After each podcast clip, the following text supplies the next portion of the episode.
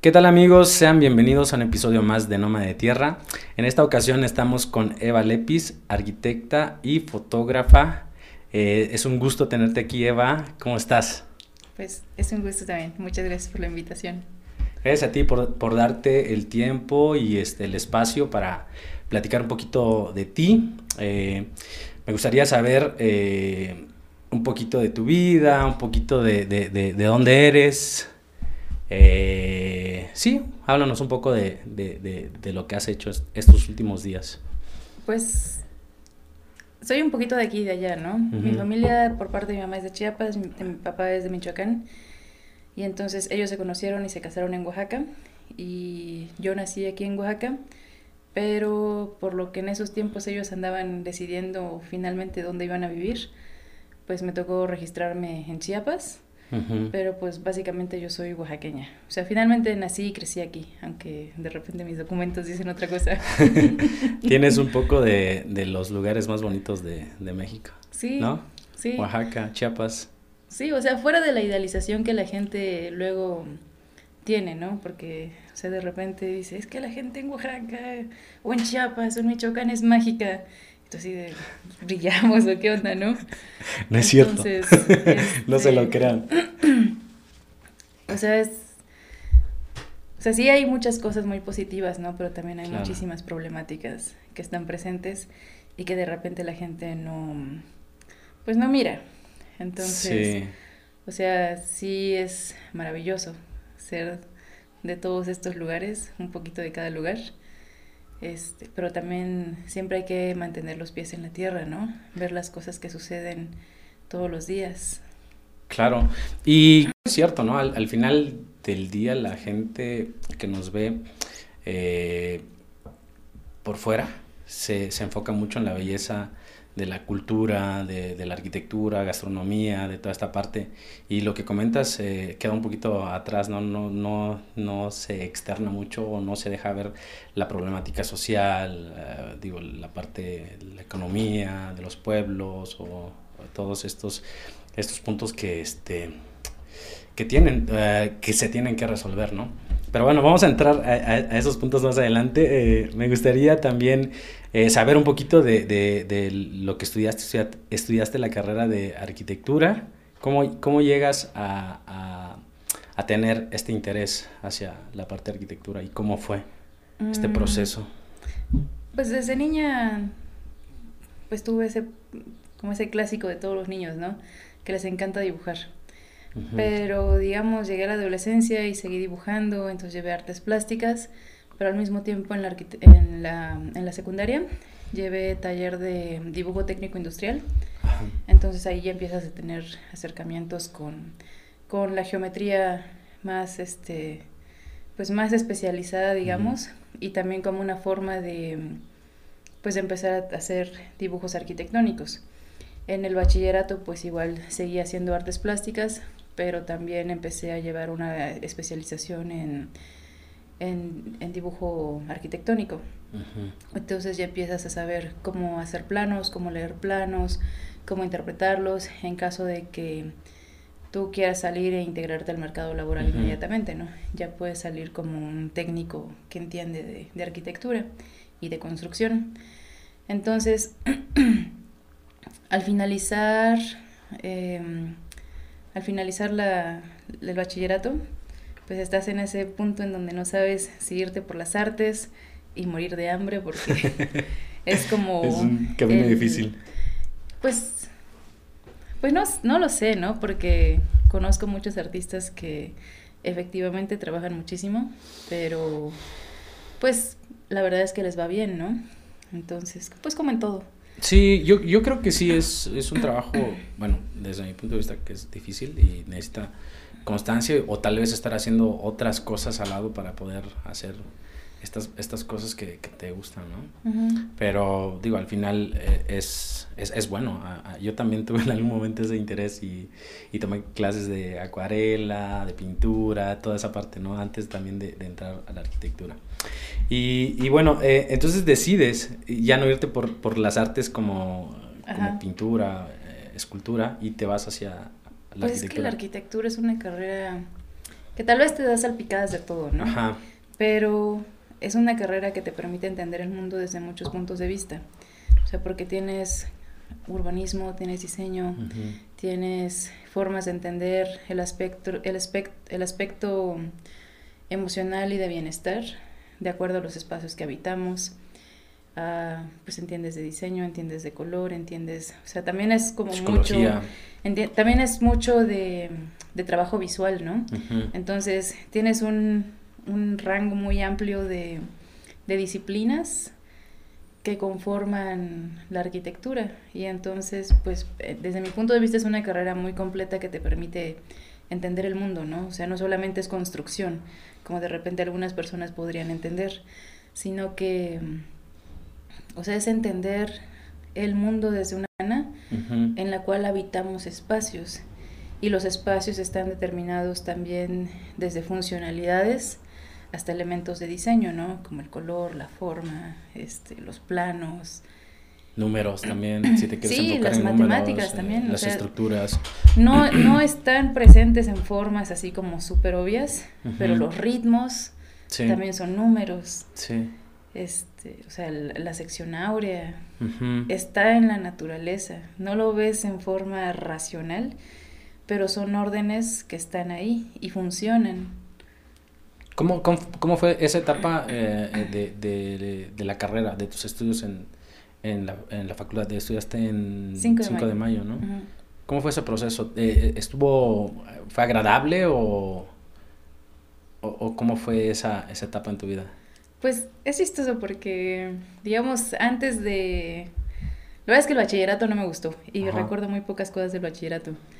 Recuerdo más este, el taller de artes plásticas, Ajá. recuerdo más la parte del taller de, de dibujo de dibujo arquitectónico, pero no recuerdo muchas cosas que pasaron como fuera de ese espacio. Y porque supongo que en esa época estás determinando quién eres, qué te gusta.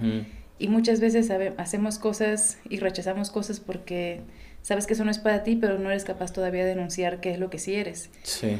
Y entonces, pues siempre me sentí como un bicho raro. Como que es que sé que no pertenezco aquí, sé que no me gusta esto, pero no sé qué es lo que me gusta. Ajá. O sea, es- ahora es un poco absurdo de decirlo, porque dices, ay, pues qué, qué obvio, ¿no? Pero cuando estás en esa edad se me hace que estás navegando un río de hormonas y de incertidumbre, porque se supone que a los 18 años tú ya debes saber qué vas a hacer por el resto de tu vida. Exacto. O sea, es una presión social y de vida y de destino enorme, ¿no? Sí, es como si te hubieran aventado con paracaídas y tienes que encontrar en dónde está y, de, no y sabes dónde está el cordón, no sabes a qué hora lo tienes que abrir, Y- pero ah, ahí vas. exacto. Y, y abrirlo es, es una carrera, por decir. Y, y encuentras algo más o menos que te gusta. Siento que sí, no hay una eh, un proceso de, de ¿cómo se puede? De acompañamiento antes de, esto, de este momento de decirte, oye, ¿sabes qué? Pues es- existe esto, esto, esto, como tomar pequeños talleres o tomar pequeños cursos en la misma, en el mismo bachi- bachillerato o algo así.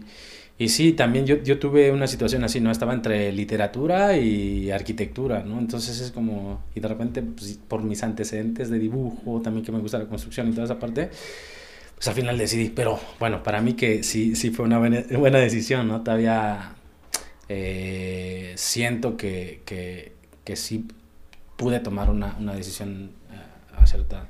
Y entonces e- e- en este momento empiezas como a interactuar con la fotografía, porque bueno, yo recuerdo, como estábamos platicando hace rato, que yo te conocí en la, en la facultad, y yo recuerdo que ya tenías una cámara en la mano. Entonces empieza a evolucionar un poquito tu gusto o lo empiezas como a, a- a juntar.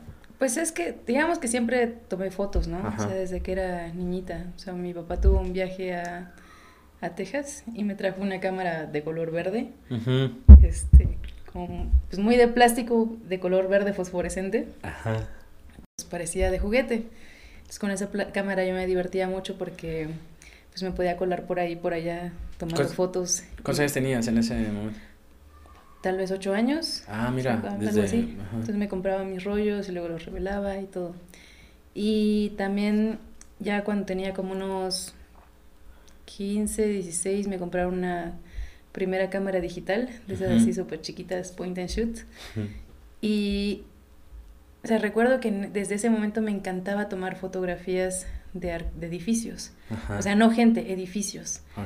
O sea, me gustaba, es que es chistoso porque, sí, o sea, ahorita me estoy acordando de eso. Me, me gustaba tomarle fotos a los templos, a los campos de cultivo. O sea, en, ese, en esa temporada no tomé muchas fotos de gente. Eran más como de, de, de espacios espacios. ¿Y, ¿Y, tenías como una idea de hacer algo con esto o simplemente eran fotos como que se te ocurrían? O sea, me, refiero si, si estabas haciendo como una carpeta de, pues, tan, eh, de ciertos temas para hacer como una, una exposición o no sé. No necesariamente, o sea, era más como... Era un disfrute. Claro. O sea, ahora que lo pienso, era el disfrute de ver un muro. Sí es que los muros son hermosos. Sí. O sea, un muro grande, liso, es hermoso. Ajá. Entonces, a lo mejor, no sé, otras personas no lo van a entender, pero es, es un muro es algo hermoso. O sea, un volumen es, es algo hermoso. Entonces, yo recuerdo que en esos años me encantaban los volúmenes. Ajá. O sea, como volúmenes muy simples, muy clásicos. Era como...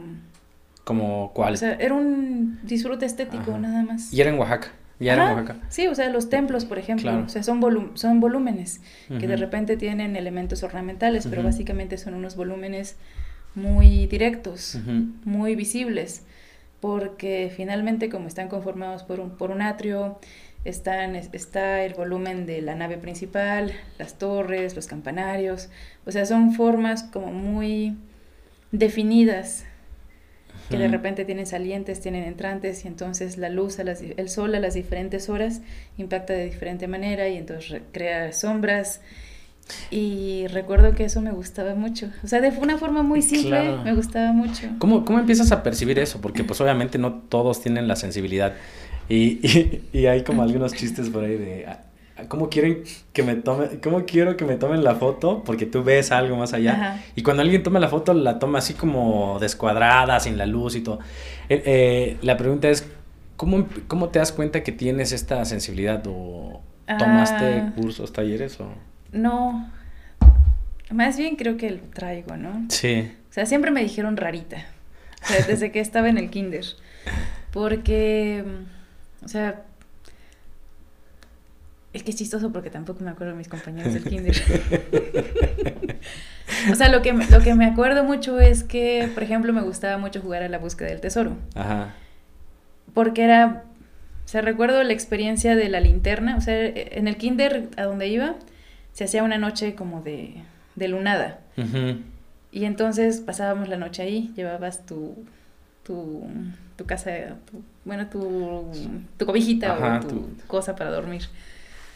Entonces había como un concurso en donde envolvían regalitos. O sea, como cosas muy simples, ¿no? Pero finalmente eran regalitos en papel dorado.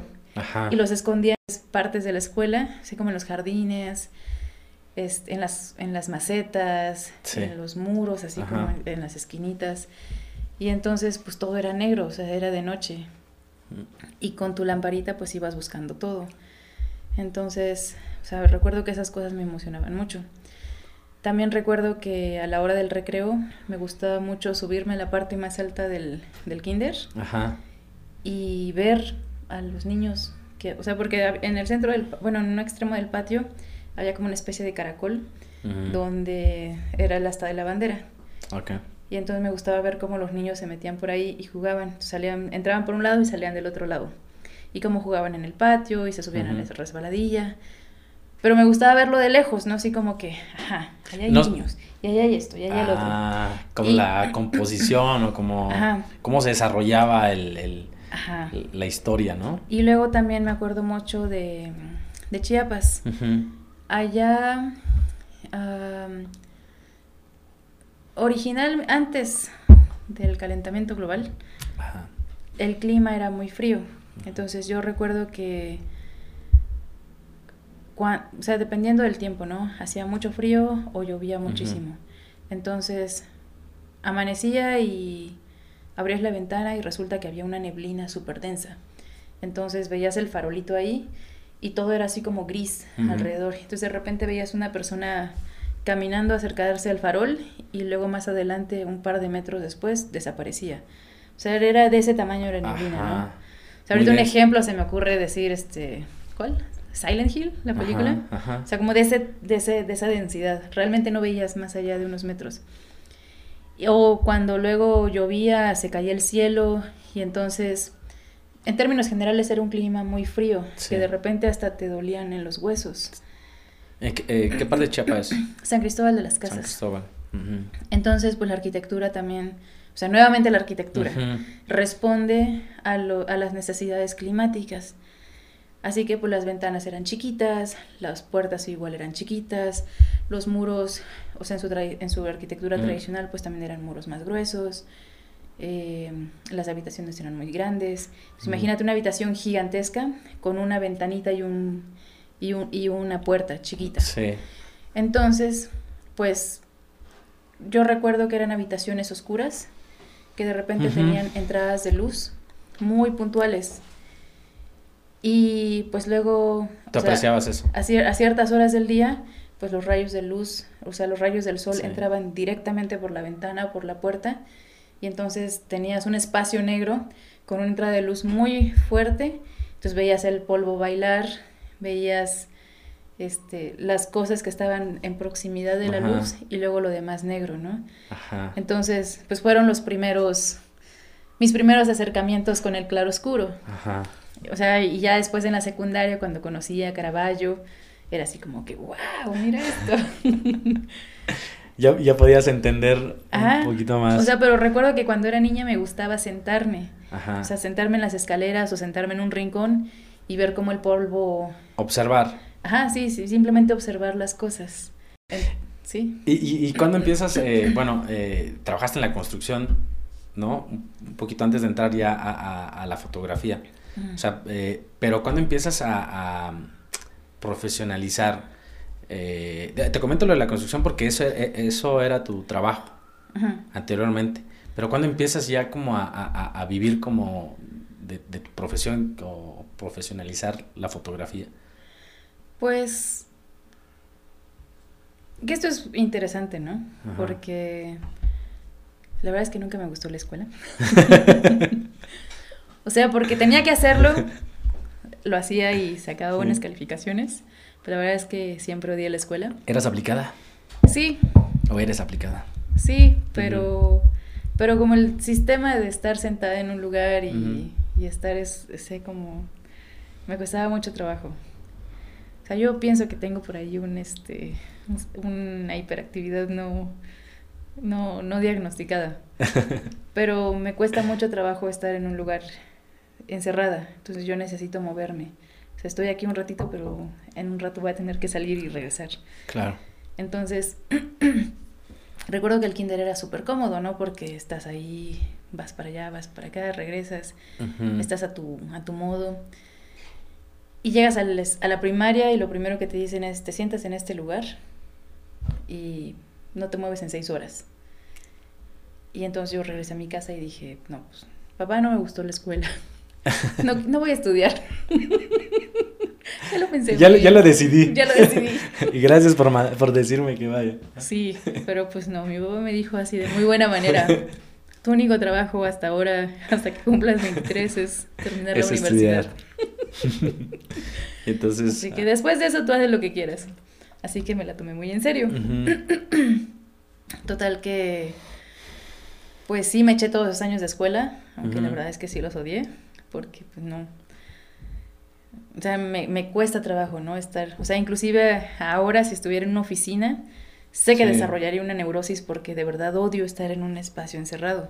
O sea, para mí es muchísimo más agradable subir un cerro con 10 kilos de equipo en la espalda que, que estar sentada. Que estar sentada. En la oficina. Sí. Ocho horas. O sea, que lo puedo hacer, ¿no? Porque pues finalmente tienes que hacer presupuestos, enviar propuestas, este, editar las fotos, pero sabes que es un par de días, ¿no? Después vas a salir. Y, y bueno, finalmente cuando estaba ya terminando la carrera, o sea, ya sentía unas ansias terribles por terminar, porque era así de, ya se va a acabar, ya se va a acabar, ya se va a acabar, ya se va a... O sea, ya, no, o sea, no veía la forma de ya liberarme. ¿Pero querías acabar para empezar a hacer fotografía o para...? No, o sea, simplemente porque no me gustaba el, el modelo Ajá. educativo Sí. de llegar a clases y hacer Cumplir presencia. un horario, hacer tarea, seguir Sí. lo que dicen Sí. los profesores. Y sobre todo también ese, ese tema de que de repente hay... Hay gente que debe dar clases y hay gente que no debe dar clases. Sí, estoy de acuerdo con Entonces, eso. Hay gente que practica relaciones de poder, ¿no? Cuando están dando clases. O sea, recuerdo que cuando estaba en la primaria, habían algunos maestros que yo decía, ay, que se enferme, que yo me enferme, que nos accidentemos en el camino. O sea, como diferentes cosas porque o tenías miedo Sí. o tenías muchísima resistencia a llegar a la clase, o hacías la tarea y eres cuadro de honor, pero porque tienes miedo de, la- Sí. de las consecuencias. Y bueno, entonces regresando al asunto. am, o sea, recuerdo que, o sea, empecé a tomar clases de fotografía. Bueno, es que hay una cosa muy importante que Ujú. sucedió durante la carrera y que no sé si tú te acuerdas. ¿Te acuerdas de la revista Fac de Arc? Sí, sí, sí, claro. Ah, bueno, pues estuvo chido porque... ¿Tú participaste? en- Sí, éramos puros raritos en esa, en esa revista. O, o sea, ¿ustedes empezaron ese, esa revista o cómo fue? No, yo no empecé. ¿Tú? O sea, yo no. Ah, ok. O sea, Mm. yo me uní. Ok. Porque yo no fui de las personas que la, que la crearon y la conceptualizaron y todo. O sea, yo eventualmente me uní. Ujú. Pero a través de esa revista fue que conocí, por ejemplo, a Jorge Santiago. Ujú. No sé si te acuerdas de un volumen donde salen Adán y Eva, Eh, dos personas desnudas. Sí, sí, sí, sí, sí, sí, ajá. Bueno, pues la foto de esa portada la hizo Jorge Santiago. Y él, de hecho, o sea, su hermano es dueño del Café Nuevo Mundo. Entonces, y además en la esquina del Nuevo Mundo también está el Centro Fotográfico Manuel Álvarez Bravo. Ajá. Así que, o sea, ya sabes, se van amarrando las cosas, ¿no? Claro. Entonces, la revista rebelde, rara y súper experimental, o sea, porque habían páginas que estaban escritas en espiral. Ajá, sí, sí. entonces tenías que darle vueltas para, para poder leerla. Regresando al punto de... Entonces regresamos al punto. Entonces, pues estaba esa revista súper experimental. Ajá. O sea, básicamente, la revista se llama Fac de Arc, como Fac. Facultad de Arquitectura, Ajá. como de la forma más evidente. Pero también fonéticamente, si tú le das otro contexto, podría ser como Fuck the Arch, como, como cógete el arco, ¿no? Como Ajá. penetra el arco, como una forma irreverente de hacer las cosas. O sea, sí estaba pensado así. Sí. Ajá. Sí, entonces era así como que, ah, esta es la forma correcta. Pues Pero tú dile. Vamos del otro lado. Ajá. Entonces, fue una cosa, pues, que a mí me gustó mucho, ¿no? Porque, pues, era hacer las cosas de la forma no tradicionalmente correcta. Sí. O sea, si lo correcto es esto, pues, no en un sentido de rebeldía, de, oh, vamos a hacer las cosas porque... Es como experimentar, ¿no? Hacer Simplemente como una experimentación. O tratar de Como hacer- vamos a ver qué pasa, ¿no? Ujú.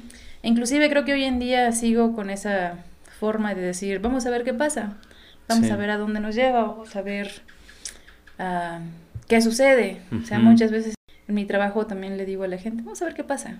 Vamos a ver qué pasa. O sea, porque sí, ev- ev- evidentemente tienes que llegar con una idea y con un plan, Sí. pero creo que abierto. mantener las cosas dentro de esa caja pues puede ser muy limitante. Entonces de repente es importante decir, bueno, vamos a ver qué pasa si hacemos esto. Sí, dar esa, ese chance de, de, de que cosas nuevas surjan, ¿no? Ajá.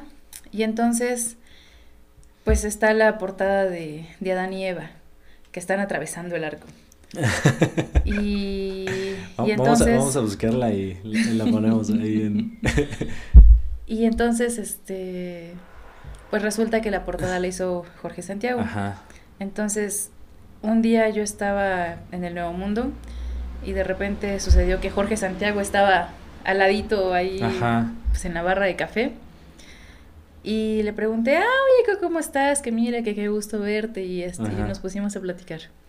Y le dije, ah, mira, pues que yo hago fotografía, pero pues no es nada como, como real, porque, o sea, lo haces por gusto, pero como no tienes una formación tal cual, Ajá. pues de repente uno mismo también dice, pues me falta educación, ¿no? Me falta como pulir o me falta aprender cosas. Técnica o algo así. Entonces le dije, este, pues me gustaría aprender. Y la verdad es que no le hice no le dije eso como para que él se viera forzado a decirme, yo te enseño. Ajá. Sino que de la manera más generosa y espontánea que Jorge Santiago tiene de decir las cosas, digo, ah, pues llega al centro fotográfico, llega al laboratorio y ahí te enseño. Y yo, ¿en serio? sí. Las cosas se dan... Y así, fácil, o sea, me empezó a enseñar fotografía. Entonces, pero, o sea, todo empezó a través de esa revista, ¿no? Que hay de la facultad. Y luego, después de Jorge, tuve otro maestro que se llama Fausto, que, de hecho actualmente es el director del Centro Fotográfico Manuel Álvarez Bravo. Y que además de ser un fotógrafo realmente muy bueno, pues también como ser humano es una persona muy generosa, que si tú te acercas, pues te va a explicar todo lo que tú necesites, ¿no? Y pues no sé, o sea, supongo que eso también tiene que ver con que son espacios del maestro Toledo. Ajá. Que él pues fue un mecenas y una persona increíblemente generosa a la hora de, de otorgar espacios, de otorgar materiales, libros, educación, y que, y que todavía la filosofía sigue, ¿no? A través de los espacios que él fundó. Que, que eh, hace rato estábamos eh, platicando también que, que el Iago, uno de los espacios también del de, maestro Francisco Toledo, es uno de los lugares con, con, los que tú tienes una buena conexión, ¿no? me, me, quieres platicar un poquito de, de, eso? Sí, o sea, otra de las cosas que, o sea, como otro de los espacios que recuerdo de cuando estaba en el bachillerato, Ajá. es el, es el Iago. O sea, yo prácticamente, o sea, yo salí de la escuela, no sé, como a la una y media. Entonces agarraba el camión que iba de Viguera, del mm. Coao de Pueblo Nuevo, al centro. Ya me bajaba, iba al Yago y ahí me la pasaba por lo menos un par de horas, ¿no? ¿Y cómo descubres el Yago? Porque eh, tenías como 16 años, dices, ¿no? ¿Cuántos años? Fíjate que eso no me acuerdo. Porque yo honestamente descubrí el Yago cuando tenía como 18, 19 años por la facultad. Como 19 años, más o menos. No me acuerdo Por la... fue. Tal vez me resguardé de alguna lluvia. Ajá. No lo sé. Es un espacio muy bonito. Porque, sí, la verdad es que es un espacio muy lindo, muy tranquilo, muy sereno. Se siente como la, la, la buena energía ahí sí. estás. Es que es un lugar muy pacífico. O sea, tú entras y por un lado sabes que tienes que guardar silencio, entonces le bajas tres rayitas a tu intensidad. Y, entonces entras así caminando súper lento y así súper despacito, ¿no? Porque no quieres perturbar a, los, a, los que están leyendo. No, y, aunque no haya nadie, es como un espacio...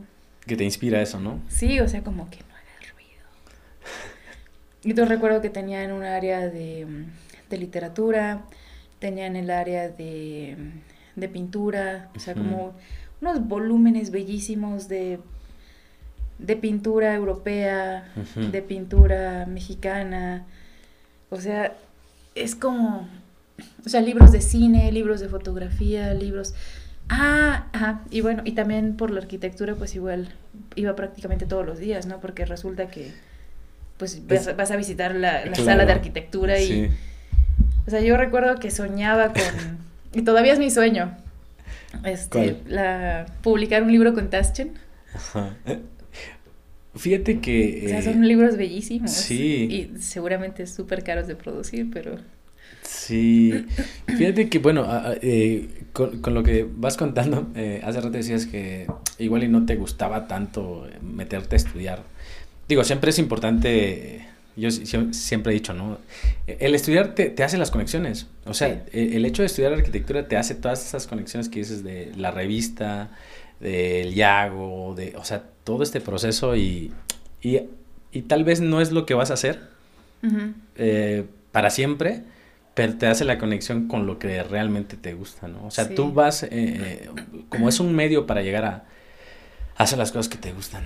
Sí, sí, pues es lo que te decía, la, la arquitectura se me hizo como una plataforma muy importante para entender el mundo, ¿no?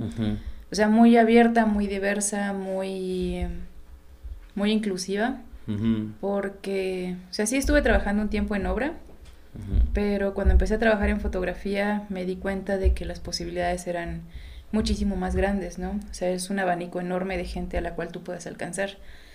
Entonces, o sea, lo que realmente me gustó de la fotografía fue, pues más como desde un sentido, como un tipo de fotoperiodismo cultural, porque me permite trabajar con músicos, o sea, durante muchos años estuve trabajando con músicos, músicos oaxaqueños y músicos de todo el mundo, ¿no? Claro. Entonces, o sea, expandes tu horizonte desde ese punto de vista. Y luego, pues también trabajo mucho en, pueblos, o sea, con maestros mezcaleros, con cuestiones de, de, fe, tradiciones que tienen que ver con los sincretismos religiosos, o sea, con la religión católica, pero también con las expresiones que tienen que ver con, pues, con la adoración de, de cerros sagrados, ¿no? Por ejemplo. ¿Actualmente estás haciendo un proyecto de este tipo? Sí. Bueno, hay uno en Tlahuitoltepec. Tlahuitoltepec. Hay otro en, en Teotitlán del Valle, que de hecho por aquí traigo algunas fotos. bueno, ahorita nos Y este proyecto estoy intentando, eh, pues por un lado conseguir este un financiamiento para poder extenderlo hacia la costa y hacia el istmo. ¿En qué consiste? ¿Es, es eh, documentar? Pues tú sabes que Oaxaca es un espacio con una diversidad cultural enorme. Sí. Entonces tenemos 16 grupos étnicos, sin contar también al, pueblo afromexicano. Mm que curiosamente no sé por qué no lo mencionan dentro de esta... Serían 17 entonces. Serían 17. Ajá. Y entonces, pues cada uno tiene su territorio y como tal cada uno también tiene sus usos y costumbres, sus formas de, de, expresar la religión. O sea, porque en términos generales todos somos católicos, ¿no? Sí. Pero hay variaciones y hay variaciones de acuerdo al, al espacio geográfico. O sea, por ejemplo, los mijes tienen pues este cerro que es el Sempoaltepelt y que a lo mejor no todos van al Sempoaltepelt a hacer un, una, una, ofrenda a la tierra, pero si tienen otros, otros puntos de, pues para hacer sus ofrendas, como altares más pequeños, ¿no? O altares alternativos. Y eso es algo muy importante porque dentro de las creencias, pues es importante ir a dar las gracias o ir a pedir por, pues a ofrecer tus respetos, ¿no? Cuando vas a iniciar algo, cuando vas a iniciar una cosecha, cuando vas a iniciar un cargo público, cuando vas a iniciar el cargo en alguna institución, o también cuando tienes un familiar enfermo o tú estás enfermo. Entonces, a pesar de que tienes la iglesia y todo, pues vas al cerro, o la gente va al cerro, o va con un adivino también para que les interprete pues los sueños o, que interprete también lo que, lo que les está pasando.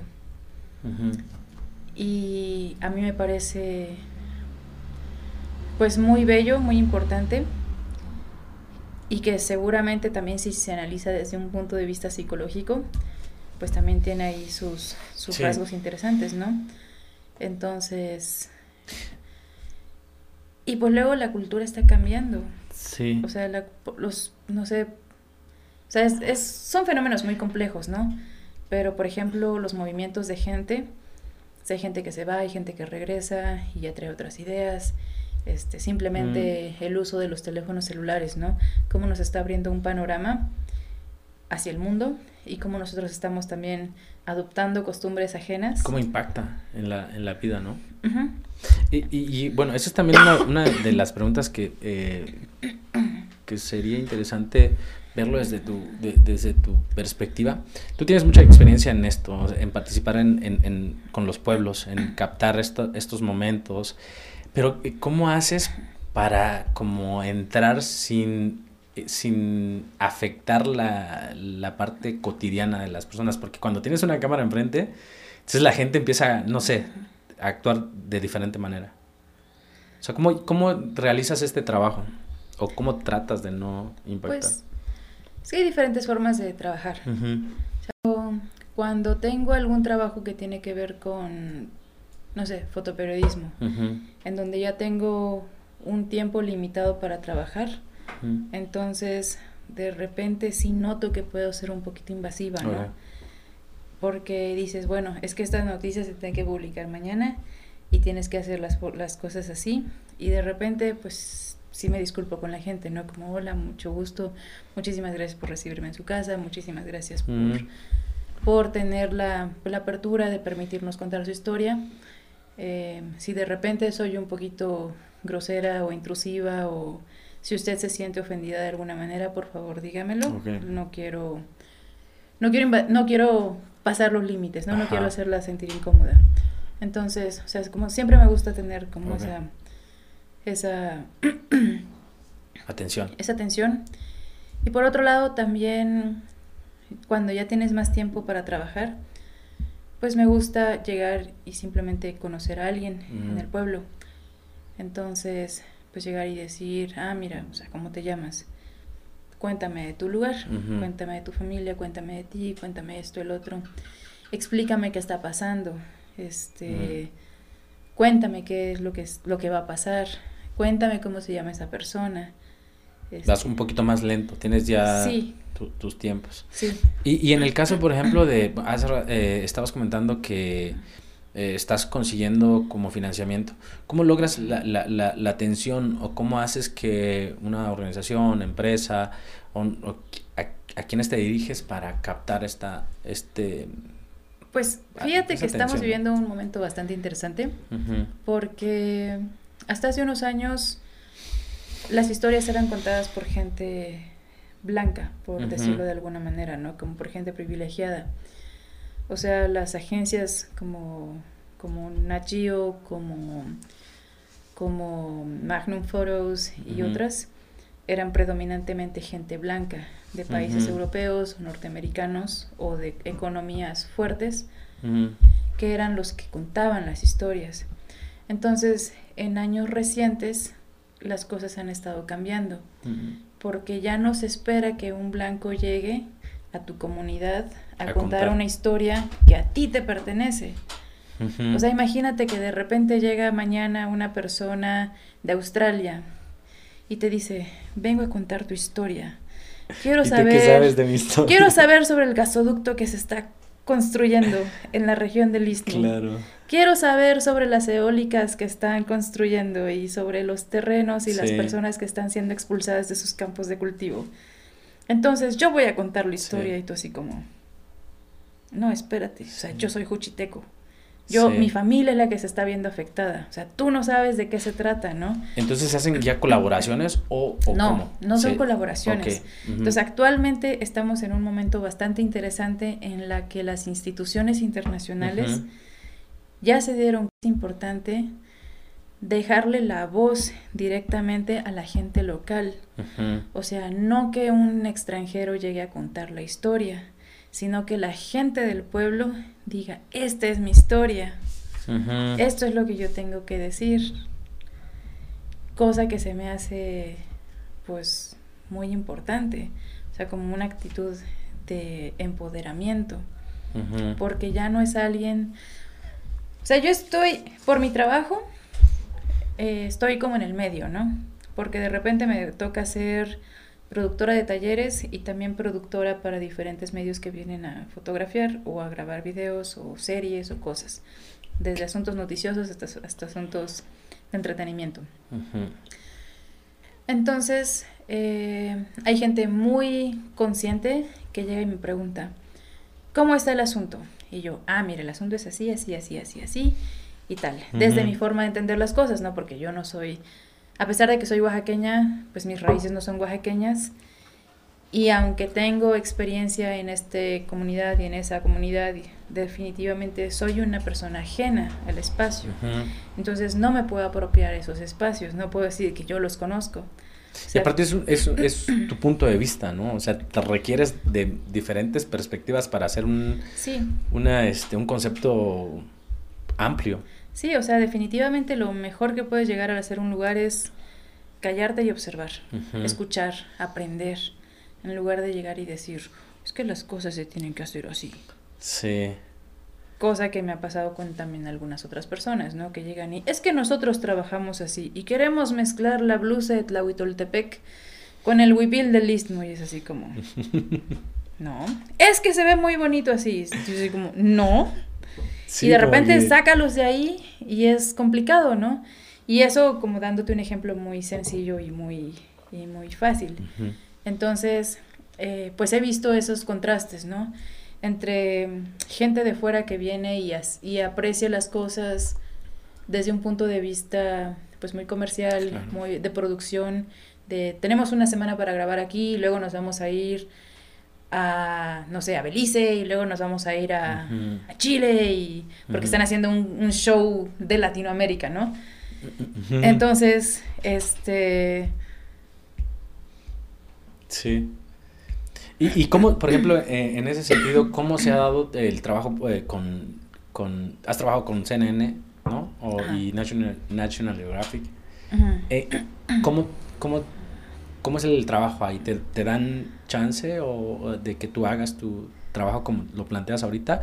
¿O ellos tienen una forma de, de, de, hacer las cosas? Pues es que más allá de hablar de instituciones particularmente, creo que es importante hablar de personas particularmente, ¿no?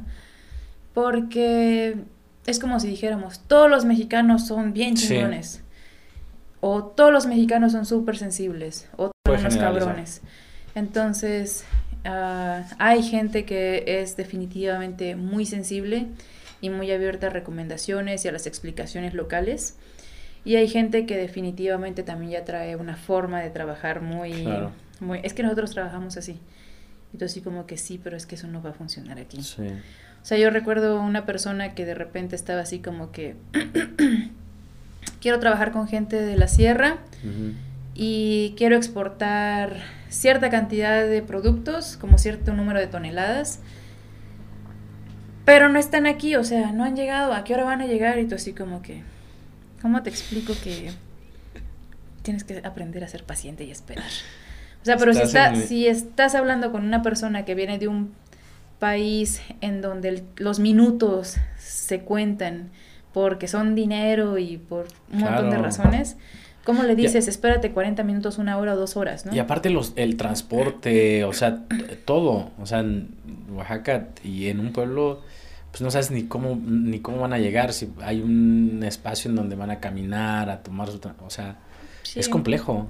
Me tocó ir a Santa María, no, Santa Margarita, mm, ah, se me fue el nombre, en la región Mije. Entonces se cuenta, tienes que llegar a Yutla y de ahí tomar una desviación y de esa desviación subir a Santa Margarita. Y pues todo eso es camino de terracería. Entonces, mientras tomábamos un descanso, uno de los agricultores, o sea, pues tomábamos la sombrita, ¿no? Y de repente, de alguna manera salió el tema de que su esposa tenía cáncer. Mm. O sea, nos llevó ocho horas llegar hasta ese lugar en un camino así como todo súper traqueteado. O sea, si tú estando sano, sientes lo pesado del viaje porque, o sea, vas así como entre piedras y todo. Ahora una persona que tiene cáncer, que tiene que bajar desde ese pueblo, llegar al hospital, recibir su tratamiento de quimioterapia, o simplemente todo el papeleo que tuvo que hacer antes de ser diagnosticada y para que finalmente pudiera recibir su tratamiento, y luego cada ocasión que tiene una cita, o sea, todo el dinero, todo el esfuerzo físico, todo el esfuerzo emocional que eso implica. Entonces, o sea, de repente siento que hay gente que, o sea, simplemente oaxaqueños, o sea, que siempre estuvieron en la ciudad, que nunca tuvieron que tomar un camión, que nunca tuvieron que, o sea, son cosas que a lo mejor de repente no entienden. Sí, incluso como tú lo mencionas, eh, personas de, de acá, o sea, que no han tenido la oportunidad o no se han dado la oportunidad de visitar los pueblos y cómo se desarrolla la vida ahí es sí pero o sea pero más allá de ese ay mire están de fiesta o sea como en un sentido de problemáticas reales. O sea porque a la fiesta vamos todos. Pues sí. Y bueno eh, qué opinas de, de los de todos estos eh, documentales que se están bueno primero de, de Oaxaca como un, un lugar que está siendo como observado a nivel internacional y visitado por muchísimas personas. ahorita Oaxaca está como en el top. Hay muchos, eh, bueno, fotógrafos, eh, estás haciendo documentales, no nada más en la ciudad, digo, alrededor de Oaxaca. ¿Qué opinas de esta situación? Oye, es que creo que tenemos que abordarlo desde diferentes puntos, ¿no? Porque, o sea, acuérdate que Oaxaca vive de sus remesas y vive del turismo, básicamente. Entonces, pues la migración es bastante alta. Por otro lado, eh, los pueblos, principalmente el medio de subsistencia que tienen, mm. pues es vivir a través de sus artesanías.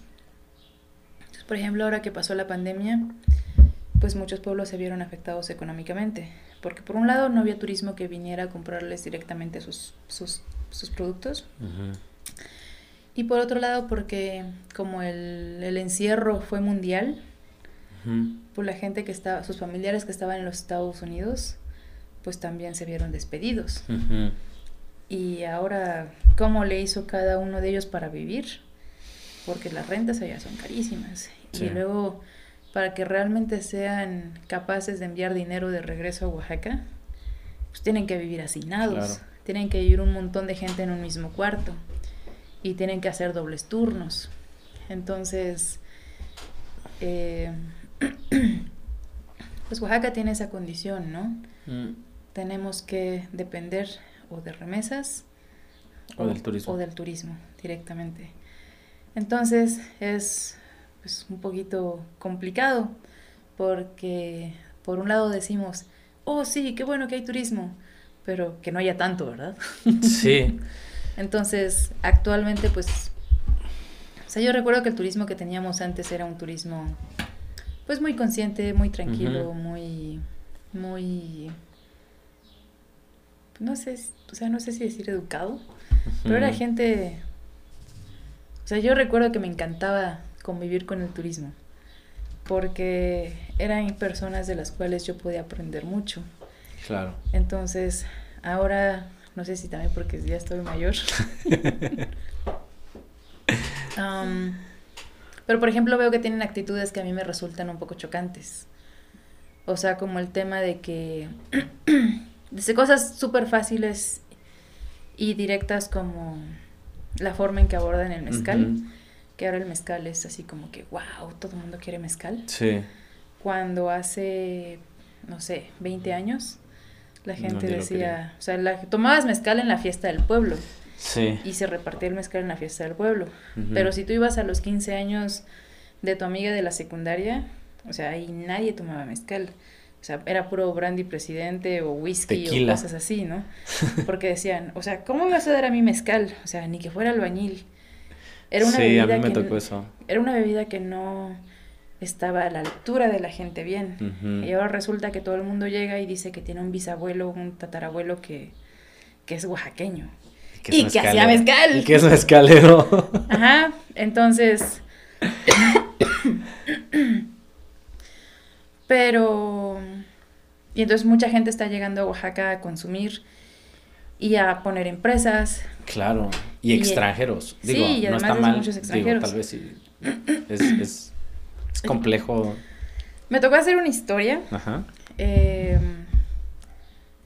en donde básicamente Bacardi compró una marca de mezcal local. Hmm. Bueno, ni tan local, pero básicamente era mezcal. Y entonces, uh, estamos hablando de Bacardi, ¿no? Sí, una empresa enorme de... ¿Cuánto dinero se maneja? Y entonces, los maestros me están trabajando, porque además de eso tienen contratos que entiendo que son exclusivos. y Por muchos años. Y y pues básicamente pues están ahí amarrados, ¿no? Entonces, pues es gente que está feliz y que está contenta y que trabaja con, con su pues con su tierra, con su, con su producto y están realmente muy orgullosos de trabajar para una empresa tan grande. ¿Y les pagarán? Esa es la cosa que yo no sé. Hmm. Porque si tú lo comparas con personas que están, o sea, con esfuerzos, desde luego, personas que están elaborando sus propias marcas de mezcal. O sea, no, estoy, no estoy hablando de gente de la Ciudad de México o gente de la Ciudad de Oaxaca. O sea, mezcaleros de, la misma área de Santa Catarina Minas o de la misma área de... O sea, gente que tiene la familia de generaciones, ahí en Matatlán, Santa Catarina Minas y en otras locaciones, ¿no? Que tuvieron la capacidad, a través de muchos esfuerzos, de elaborar su propia marca de mezcal, de verse tentados por firmar acuerdos con otras marcas. Entonces que dijeron, mira, lo siento, no voy a firmar contigo, me voy a arriesgar y yo voy a hacer mi marca, mi etiquetado, mi, mi exportación. Mi proceso, todo. O sea, todos los aspectos legales que esto requiere, ¿no? Entonces sí, efectivamente arrancan con dificultades, pero que a lo largo de los años tú ves que están creciendo y que ves que sus que empiezan a tener una fábrica, que empiezan a tener pues una casa más grande, que empiezan a tener sus vehículos. Equipo. Sí, entonces, o sea, a mí me llena de orgullo ver esas familias y conocerlas porque pues te lo dicen así, o sea, sin pelos en la lengua, nos costó trabajo y tuvimos miedo porque llegó una empresa y nos dijo, queremos comprar tu mezcal y quiero que seas exclusivo y quiero que, que, no le vendas a nadie más. Y ellos dijeron, necesito el dinero. ¿Firmo o no firmo? Y al, final, y al final no. Y entonces no firmaron, apostaron por su propia casa, apostaron por hacer su propia marca y les está yendo bien. Y tal vez no venden en el volumen que lo harían con la otra empresa, pero definitivamente tienen otra posición. Claro. Y, y desafortunadamente, por ejemplo, esa empresa que no consiguió esa firma o ese contrato con la familia, encuentra otra familia y, o sea, y se aprovecha, ¿no? O sí, es que ustedes son... por una parte es afortunado para la, para, la, familia, exacto, pero por otro lado, encuentra otra familia que sí está muy apretada. Si tienes tres hijos que alimentar, si tienes toda una serie de necesidades, o sea, de pronto firmar esos llega como una bendición. Claro. Pero ¿qué pasa a largo plazo? Sí. O sea, tú no estás creciendo. El que se está enriqueciendo muchísimo más es una empresa que además de eso no está pagando impuestos aquí. Y sí, claro, es un, es un aprovechamiento muy eh, desleal, ¿no? Como hacia las familias. Y, y, y, y bueno, eh, según eh, historias que he escuchado, cómo pueden amarrar los contratos durante muchos años con los mismos costos. La vida se va encareciendo, los contratos siguen los mismos, tienen los mismos costos. Entonces las familias siguen trabajando igual, siguen ganando lo mismo, las empresas siguen haciendo más ricas y no hay esa conciencia, ¿no? Hacia... Sí, creo que ahí es importante hablar con ellos directamente, ¿no? Pero también algo que tiene el oaxaqueño es que honra sus acuerdos. Entonces muy difícilmente un oaxaqueño te va a decir, es que sí firme, pero ya no me conviene. Entonces, porque, pues, esto es algo que la gente de fuera como que realmente no entiende, pero aquí la palabra pesa mucho. Claro. Entonces, em, o sea, los acuerdos verbales tienen más importancia que un acuerdo escrito, ¿no? Inclusive cuando tú llegas con un con una hoja para firmar es como yo ya te dije que sí. Sí. ¿Por qué me estás haciendo firmar? Sí, la palabra vale mucho, ¿no? En, Entonces, los pueblos. De repente he notado que cuando tú presentas un documento que hace las cosas como legal, legales, eh, hay una incomodidad, una reticencia y como un yo ya te dije que sí, o sea que, que, que le estoy vendiendo mi alma al diablo, me, te vas a aprovechar de mí, ¿qué va a pasar? O sea, ¿por qué me estás haciendo esto? Y, y, bueno, regresando a, un poquito al, tema de, Oaxaca, eh, como un espacio que se está prestando para hacer muchos documentales. Bueno, tomo esto porque va relacionado con lo que estamos hablando. Oaxaca se vuelve un destino turístico después de unas, eh, unas, unos documentales, unas películas, incluso eh, tradiciones reflejadas en una película que no son ciertas en México, ¿no? Sobre esta película de la gente 007, creo que es, ah, donde hacen un, donde hacen un, este, un festival enorme, salen las caras y todo esto, y resulta que, que, se que se inventaron esa parte de, de, de la historia y pega en todo el mundo, ¿no? O sea, tengo amigos que me dicen, es que aquí ya se pintan la cara en, Día de Muertos, ya no, ya no, ya no hacen la parte de Halloween, ya hacen la parte de Día de Muertos. La otra película, la, de Coco, digo, es así, digo, tiene muchas cosas interesantes, Pero esto pone a, Oaxaca y a México en, en, el, en el ojo público, ¿no? Y de, y de, interés. Porque digo, al final lo que te, platicamos hace rato es, ahora mucha gente está como buscando como esta parte del, origen y de la cultura.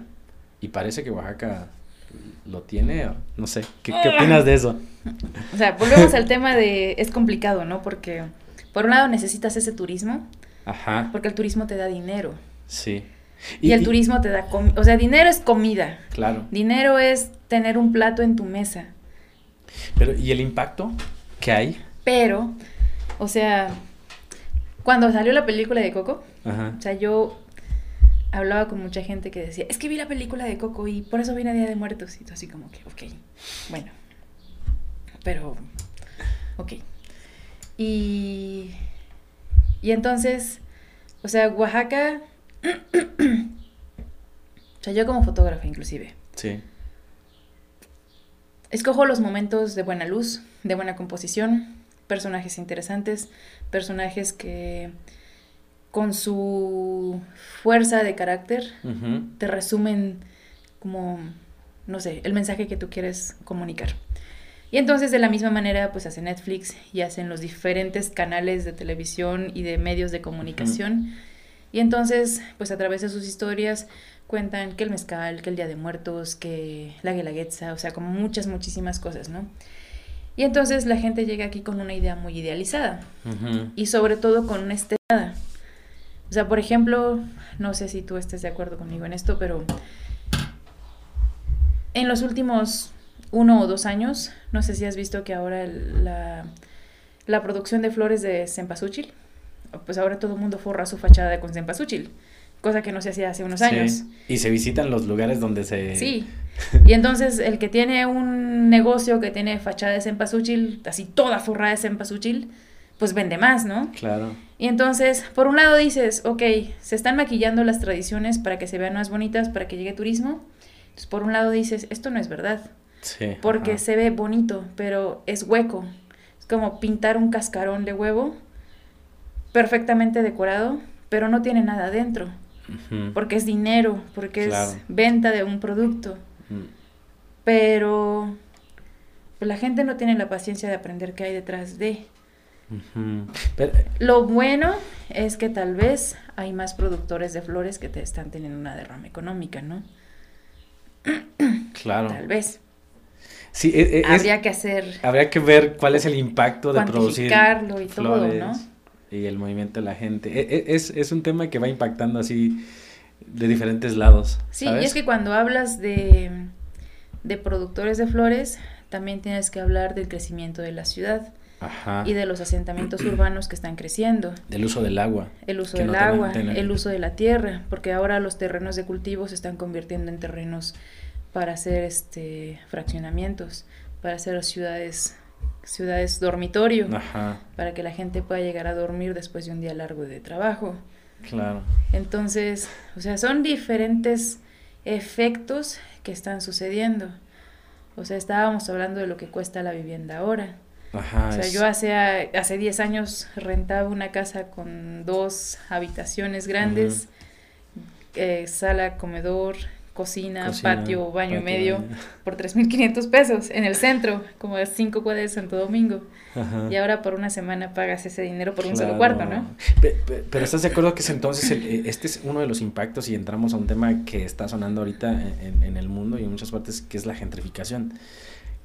Digo, o, sea, viéndolo desde un punto de vista que todos somos parte y abonamos a eso, queramos o no, porque somos absorbidos por, en algún momento, porque Oaxaca lo, lo, lo, comentamos, lo, lo, dices tú, lo digo yo, lo comentamos, es, es eh, turismo y remesas, ¿no? O sea, tenemos eh, esta parte de, y gobierno, ¿no? Que es también parte de, los trabajos que, que se dan acá. Entonces, de una u otra manera, tú tratas también, o la gente trata de hacer un poquito de, de pues, de generar recursos a través del turismo. Pero ese impacto ya va generando esta situación. Las personas que viven en el centro, o alrededor del centro hace cinco años, seis años, tres años, ya no pueden ahorita porque ya los espacios están siendo ocupados por, por los turistas. Digo, no es, es, un comentario, eso, tengo muchos amigos que, que, que, que, viajan y vienen y van, pero está, está bien tener eh, la conversación en, en, la mesa, ¿sabes? O sea, como hacer conciencia de esa parte es como la gente que vivía en el centro ya no puede vivir ahí.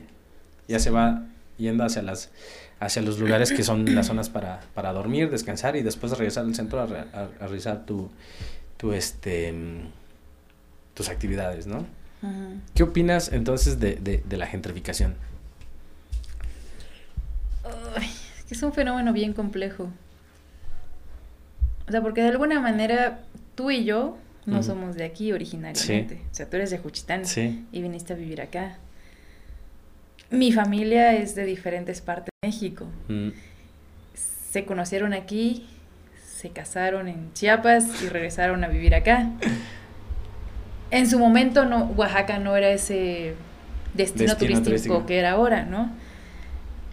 O sea, también hay diferentes realidades que nos atraviesan. Claro. O sea, definitivamente tú no tienes un sueldo en dólares mensual que te asegura la vida para poder trabajar de manera remota y decir, me quedo aquí. Ganar más y gastar menos. Puedo pagar una renta de 25 mil pesos y por un cuarto. y comer todos los días en un restaurante bonito y decir, wow, Vegano. la gastronomía oaxaqueña o la gastronomía mexicana, ¿no? O sea, que no tengo nada en contra de la gastronomía. Pero, o sea, actualmente, o sea, yo me acuerdo que algo que disfruté mucho durante mi tiempo de escuela en arquitectura es que nos mandaban a galerías y nos mandaban, o sea, no que te mandaran, ¿no? Sino como que... O sea, yo recuerdo que era una vagabunda y que me metía por todas partes. Me metía a las vecindades, me metía sea, donde veía una puerta abierta me metía, ¿no? Y entonces descubrí muchas vecindades. Y ahora esas vecindades ya son hoteles exclusivos. Son fresas. donde una noche mínimamente te cuesta 5 mil pesos. O sea, hay hoteles que cuestan 20 mil pesos una noche. Sí. O sea, estamos hablando que compañeros que son diseñadores, o sea, compañeros de escuela que son diseñadores, en las ofertas de trabajo les ofrecen 6 mil pesos mensuales. ¿Cómo comparas eso? O sea, ¿cómo esa persona de 6 mil pesos mensuales va a competir contra una noche de hotel que te cuesta 5 mil pesos? Sí, ese es un insulto. O con un restaurante que por sentada te está cobrando 500 pesos. 300 pesos mínimo. Claro. O sea, por un desayuno 300 pesos. Entonces... Sí. Es complicado porque... Pero, ajá. O sea, tú estás regido por la economía local. Tus clientes son oaxaqueños. Oaxaqueños que son diseñadores, que se dedican... O sea, por ejemplo, el periodismo en Oaxaca. Un periodista en Oaxaca gana 6 mil, 7 mil pesos mensuales aproximadamente. Un periodista en la Ciudad de México gana 12 mil pesos mensuales. ¿Y en el extranjero? Y en el extranjero, por ejemplo, un periodista puede cobrar 350 dólares por un día de trabajo. Que en su economía es algo bajo. Claro. Porque allá, por ejemplo, una renta te puede costar dos mil dólares al mes. Entonces, digamos, se compara, ¿no? Claro. Entonces, por eso gente que viene de los Estados Unidos o de países europeos, en Oaxaca ve un paraíso. Sí porque, o sea, definitivamente el dinero que ellos ganan allá no les rinde, pero aquí se dan la vida de reyes. Sí, de reyes.